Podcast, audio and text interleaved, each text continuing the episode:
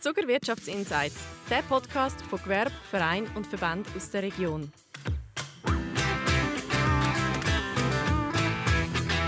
Herzlich willkommen, liebe Zuhörerinnen und liebe Zuhörer, zu dieser Folge von Zucker Wirtschaftsinsights. Schön, dass ihr dabei seid. Mein Name ist Nina Stadelmann, Marketing Consultant von Tinken und ich freue mich, mir gegenüber jetzt gerade Timo Dainese von Zuckerberg Finanz zu begrüßen. Herzlich willkommen, Timo. Danke. Für du die Einladung. bist CEO, Gründer und geschäftsführender Partner von Zuckerberg Finanz. Was macht ihr genau bei Zuckerberg Finanz? Einfach mal ganz kurz einführen, ein paar Sätze. Ähm, wir sind ein klassischer Vermögensverwalter. Das heißt, wir helfen den Leuten äh, beim Geldanlegen, um, für dass sie dann später ihre Träume und Ziele können erfüllen können. Danke vielmals, das hat schon mal einen ersten kleinen Einblick gegeben. Ähm, wir werden aber jetzt gerade noch Zeit haben, um das wirklich noch mal ein bisschen vertiefen und miteinander anschauen, was das alles mit sich bringt. Zum Start haben wir da ein einen spielerischen Einstieg. Du hast vor dir das Buchstabenroulette. Du darfst das gerne mal drehen und der Buchstabe, der dann stehen bleibt, mit dem darfst du versuchen, eure Firma, also Zuckerberg Finanz, zu beschreiben. Das ist, das ist ein N, N, genau. N wie nachhaltig und N wie nöch, würde ich glaube sagen dazu. Ja. Nein, das passt auch gerade äh, zu eurem Auftritt, den ihr hier an der Zuckermesse habt. Ihr habt hier auch einen Stand, sind da die neun Tage auch präsent bei den Leuten. Was zeigen ihr ihnen? Ja, also wir sind vor allem da, um äh, zum präsent zu sein. Ich meine, wir sind äh, ein lokaler Vermögensverwalter. Wir haben den Sitz hier im Lüssihof äh, in Zug. Es gibt seit 22 Jahren hier auf dem Platz und wir wollen einfach den Leuten zeigen, dass wir da sind und dass wenn sie ein Anliegen haben, äh, wenn es um ihre Finanzen geht oder um ihr Vermögen, äh, dass sie sich an uns wenden können. Ja. Was sind denn eure Dienstleistungen, die ihr anbietet? Wir haben ein klassisches Vermögensverwaltungsmandat. Also zu uns eben kommen die Leute, wenn sie, wenn sie Geld anlegen wollen oder wenn sie äh, ein Bedürfnis haben, sonst was mit ihrem Kapital, äh, mit ihrem Kapital zu tun hat. Also wir, ähm, ja, ich glaube, wenn, wenn man Vermögensverwalter hört, also das ist auch oft das Feedback, das wir hier an der Messe bekommen, dann haben die Leute immer das Gefühl, man muss dann x Millionen auf der Seite haben. Ähm, mhm. Und ich glaube, das ist da, wo wir uns unterscheiden von den, von den anderen Vermögensverwaltern. Wir kümmern uns um äh, um ganz viele, äh, viele Kunden und viele Anlegerinnen und Anleger, weil man bei uns eben auch mit kleinen Vermögen eigentlich kann von einer professionellen Vermögensverwaltung profitieren. Wie kann man sich das denn vorstellen? Also wenn man sagt, okay, ich habe etwas auf der Seite, wo ich möchte vermehren, dass man mit dem Geld etwas macht und auch wieder etwas zurückbekommt, dann melde ich mich bei euch. Ja, also Leute, die schon Geld haben und das wollen gut angelegt wissen, die eine Rendite erzielen wollen, die wollen, dass es mehr wird. Oder auch eben junge Leute äh, vor allem, die, weiss nicht, die eine dritte Säule vielleicht noch brauchen oder die wollen sparen, die jeden Monat einen Betrag auf die Seite tun und so vielleicht ein Sparziel erreichen. Also wir haben wirklich die ganze Palette von ganz Jungen, die Vermögen aufbauen wollen, Leute im mittleren Alter, die das Geld vermehren wollen, bis dann Leute in der Pension, die das Pensionskassengeld rausgenommen haben und dann von dem leben und irgendwie Monat für Monat etwas davon brauchen. Ja. Und das sind jetzt eigentlich alles Privatkunden in dem Fall. Ihr habt aber auch ein Angebot zum Beispiel für KMUs. Ja, wir haben BVG-Lösungen auch für, äh, für KMUs und wir betreuen natürlich auch, aber das ist jetzt hier natürlich weniger der Fokus an der Messe, wir betreuen auch institutionelle Kunden, also Versicherungsgesellschaften oder Pensionskassen, das sind sogenannte institutionelle Geschäft. Also wir verwalten 3,2 Milliarden knapp und etwa, etwa 2 Milliarden davon ist institutionelles äh, Geld und 1,2 Milliarden sind, äh, sind Privatanleger. Wie kann man sich denn das beim Institutionellen vorstellen, wenn man jetzt gar nicht aus der Finanzbranche kommt? Wie funktioniert das? Ja, Pensionskassen die verwalten ja Gelder von den angeschlossenen Mitarbeitern. Die müssen ja eine Verzinsung gewährleisten jedes Jahr äh, und brauchen für das eine Rendite. Und die tun dann äh, bei einem Institut nach ihrer Wahl von dem lassen die das Geld verwalten. Also es ist eigentlich nicht viel anders als ein Privater. Es ist dort einfach halt äh, eine Pensionskasse, wo der Kunde ist, statt als ein Privater. Und die Pensionskasse leitet für ihre Destinatäre leitet ihr das Geld an. Wie viele Personen arbeiten dann bei euch? Wie groß ist euch Team und wie ist das aufgebaut?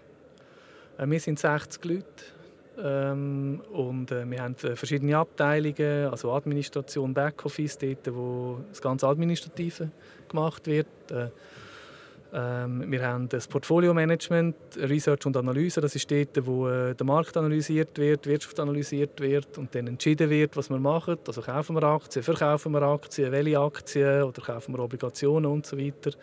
Und dann haben wir noch den, den Kundenteil. Das ist dort, wo Kundenberater äh, angeschlossen sind, die, die nachher die Leute betreuen, dass unsere Kunden äh, betreuen. Dann haben wir übergeordnet haben wir Geschäftsleitung, also wir sind das Dritte in der, in der Geschäftsleitung. Wir haben eine sehr flache Hierarchie ähm, und das ist uns auch wichtig, äh, der direkte Draht von, der, von anderen Mitarbeitern auch zu der Geschäftsleitung, die auch so dann gewährleistet ist.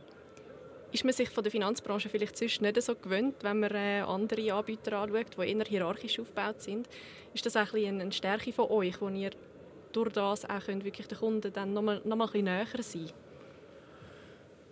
ja, also für uns ist es einfach normal. Ich meine, das ist natürlich auch, oder wir sind, also ich habe das vor 22 Jahren gegründet, ich habe alleine angefangen und dann, dann wächst das Schritt für Schritt ein um den anderen und über die Jahre hinweg tut man dann die Organisation ein bisschen nachbauen am neuen, neuen Setup, der neuen Größe. Also es ist mehr oder weniger eigentlich so äh, gewachsen und ich glaube einfach der Kontakt zu der Basis, zu den Leuten, die die Arbeit machen, ist für uns extrem wichtig, auch für die Innovation, Digitalisierung und äh, ja, zum auch spüren, wo der Puls ist äh, von den Leuten. Oder? Du hast jetzt gerade erwähnt, du bist schon sehr, sehr lange dabei. Du hast es gegründet damals, 22 Jahre, glaube ich. Mhm. Was ist dein grösste Learning aus diesen 22 Jahren? Was, was ist so der Moment, gewesen, wo du gesagt hast, hey, das habe ich jetzt gelernt, das kann ich jetzt mitnehmen für die kommende Zeit?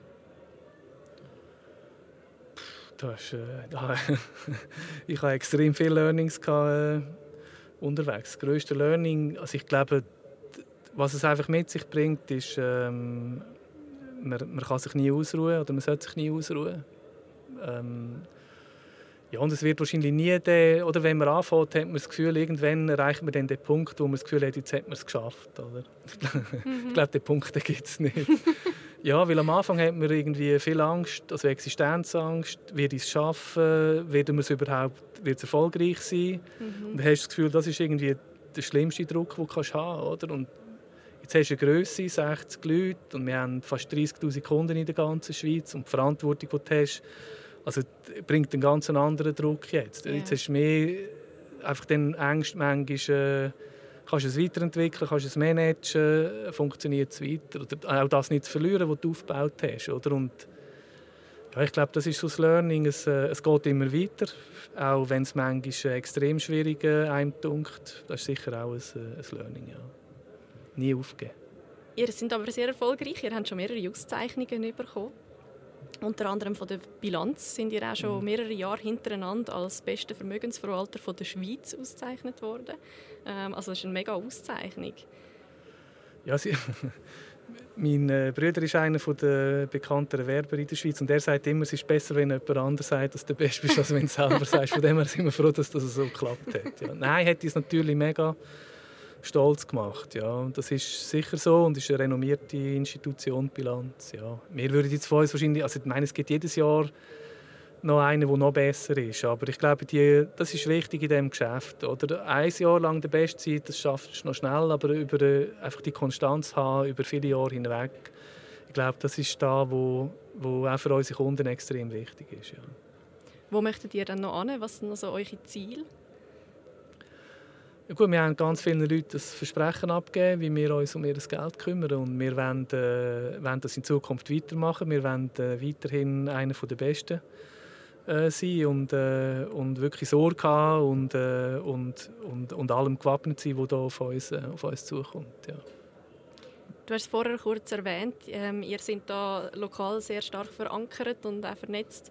Ähm, ihr engagiert euch auch sehr lokal, zum mhm. Beispiel mit der Zuckerberg Finanztrophy. Ähm, macht ihr das schon lange und, und warum macht ihr das? Ja, also wir, haben, oder wir dürfen hier äh, Erfolg haben äh, in dem äh, Kanton und in dieser Stadt Zug, wo auch wirklich äh, uns auch gefördert hat. Ähm, und wir wollen ja auch irgendwie dann der Gesellschaft etwas zurückgeben. Und äh, wir sind, viele von uns sind leidenschaftliche Sportler und äh, wir machen halt gerne Sachen, auch, äh, die dann irgendwo auch authentisch sind und auch zu uns passen. Und die Trophys, wir haben viele Läufer bei uns, wir haben Viele Velofahrer, ich bin selber einer, der 5'000 bis 10'000 Kilometer fährt äh, pro Jahr und ja, wo wir die Anfrage dann hatten, vor drei Jahren, haben wir es angeschaut und gefunden, es ist ein super Format, es ist äh, sehr präsent und, äh, und, und es passt einfach perfekt zu uns. Ja. Und darum machen wir das, ja. Ihr engagiert euch zum Beispiel auch noch ähm, mit so Wirtschaftsworkshops, die ihr für Jugendliche anbietet.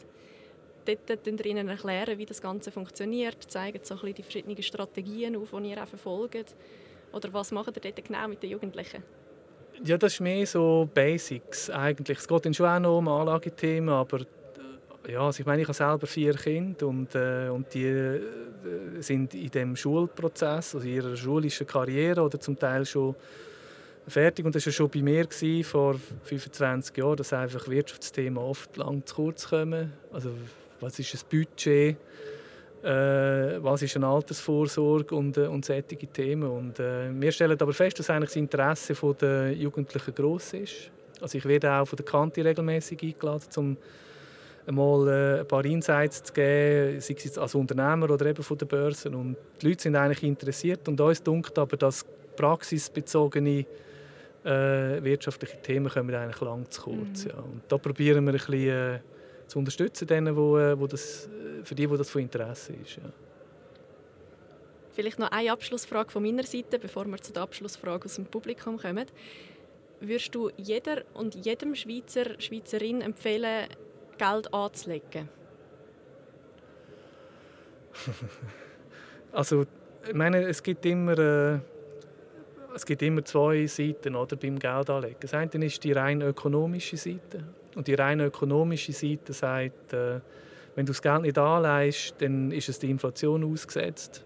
Es wird sich nicht vermehren, es wird sich auf jeden Fall real wird sich auf jeden Fall reduzieren. Oder? Also wir haben jetzt 3,5% Inflation, das heißt 1000 Franken sind äh, nächstes Jahr Kaufkraftbereinigt noch irgendwo 965 Franken. Oder? Mhm. Es ist mhm. zwar nominell noch 1000, aber der Wert davon ist 3,5% weniger. Mhm. Also rein ökonomisch und dann ist es noch so, dass man äh, über die lange Dauer hinweg wirklich äh, attraktive Renditen kann erwirtschaften kann. Also rein ökonomisch ist es klar, du musst dein Geld anlegen.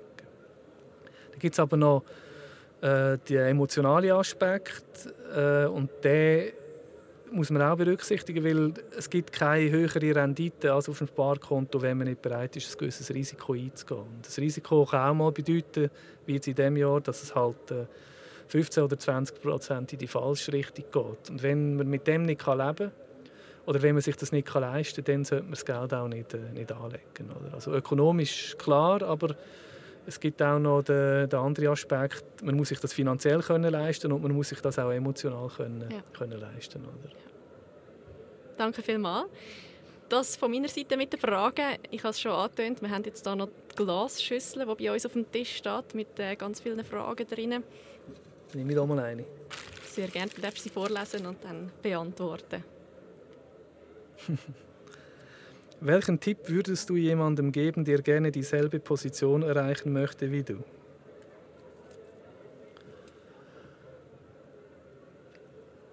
Ja, da gibt ähm, da ist ist eine gute Frage. Das ist äh, nicht ganz die einfachste Frage, die du so gerne hast. ja, aber es ist, ja, also ich glaube, man muss einfach bereit sein, ähm, also wenn man das Unternehmen von null aufbauen will, in einem Markt, der eigentlich schon gesättigt ist und man nicht etwas ich habe nicht ein Patent oder irgendwie Red Bull erfunden und alle finden es lässig. Oder? Äh, also wenn man eine Gesellschaft aufbauen in einem gesättigten Markt, muss man einfach bereit sein, am, Stunde, am Morgen eine Stunde früher aufzustehen und am Abend zwei Stunden später ins Bett gehen als alle anderen. Und das am Samstag und am Sonntag auch noch. Und das über sehr wahrscheinlich eine recht lange Zeit. Ja. Also einfach alles geben, nie aufgeben, das ist äh, unser Leitmotto, never give up. Und dann hat man aber, glaube ich, in diesem Land hier wirklich, äh, wenn man unbedingt will und bereit ist, äh, diesen Weg zu gehen, dann hat man eine gute Chance, dass man etwas erreichen kann. Ja. Never give up, das passt auch gerade zu deinem Buchstaben, den du am Anfang im Roulette ja, stimmt, hast. Ja, hätte ich auch noch können bringen ja. ja, ich würde sagen, einen schönen Abschluss. Danke vielmals, Timo. Und Merci. danke auch euch die Heime vielmals fürs Zuhören. Denkt daran, dass ihr Zuger Wirtschaftsinsights folgt, damit ihr keine Folge mehr verpasst. Und wir freuen uns natürlich auch, wenn ihr uns bewertet. Danke vielmals, Timo, und euch die Danke vielmals, Nina. Merci.